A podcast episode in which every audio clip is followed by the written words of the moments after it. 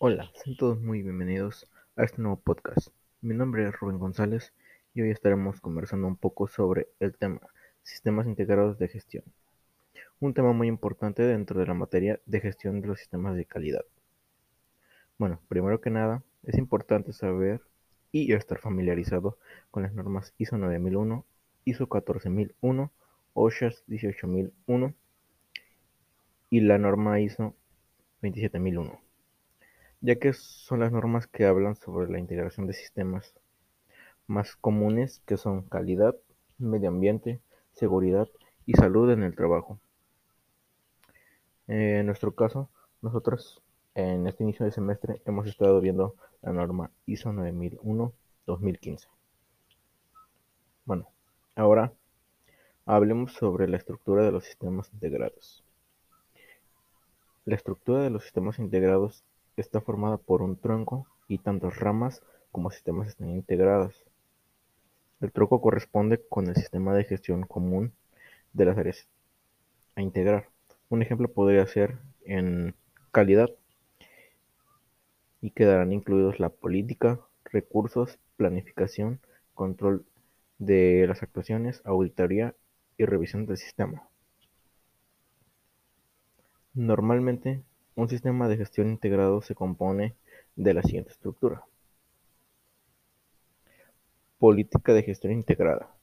Organización, planificación, sistema de gestión integrada, capacitación y cualificación. Documentación del sistema y control. Implantación, evaluación y control del sistema integrado. Mejora del sistema, comunicación.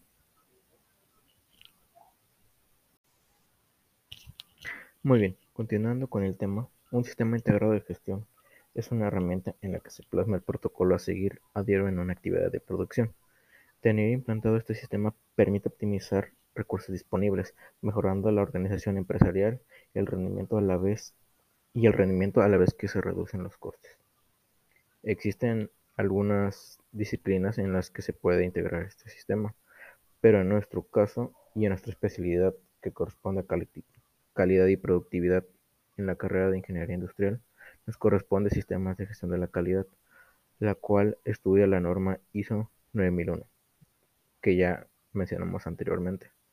Algunos beneficios que tiene un sistema integrado de gestión son, mm, tiene la ventaja principal que recae sobre los errores y los fallos dentro de los procesos, ya que estos se reducen al mínimo. También está la implementación de este tipo de sistema es muy rápido y simplificado.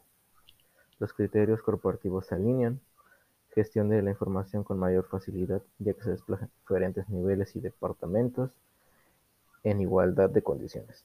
Se reduce el número de manuales de gestión, la implantación del sistema es más rápida y es más fácil el control de la información. Y bueno, para finalizar con el tema, por último, hablemos un poco sobre la estructura de los sistemas integrados de, gestión.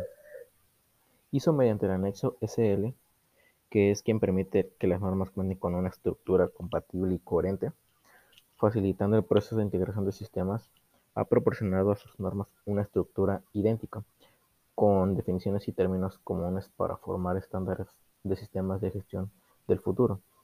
El anexo SL simplifica la creación de nuevas normas y la revisión de las existentes, y posibilita que la implementación de estándares múltiples, es decir, de SIG o HSEQ, en una organización sea más fácil. Si deseas saber más información respecto al tema de, de sistemas integrados de gestión, puedes visitar la página www.isotools.org. Y bueno, mi nombre es Rubén González, del grupo séptimo C de la carrera de Ingeniería Industrial. Me despido y nos vemos en otra ocasión con un nuevo tema dentro de este podcast. Gracias por escucharnos. Hasta la próxima. Bye.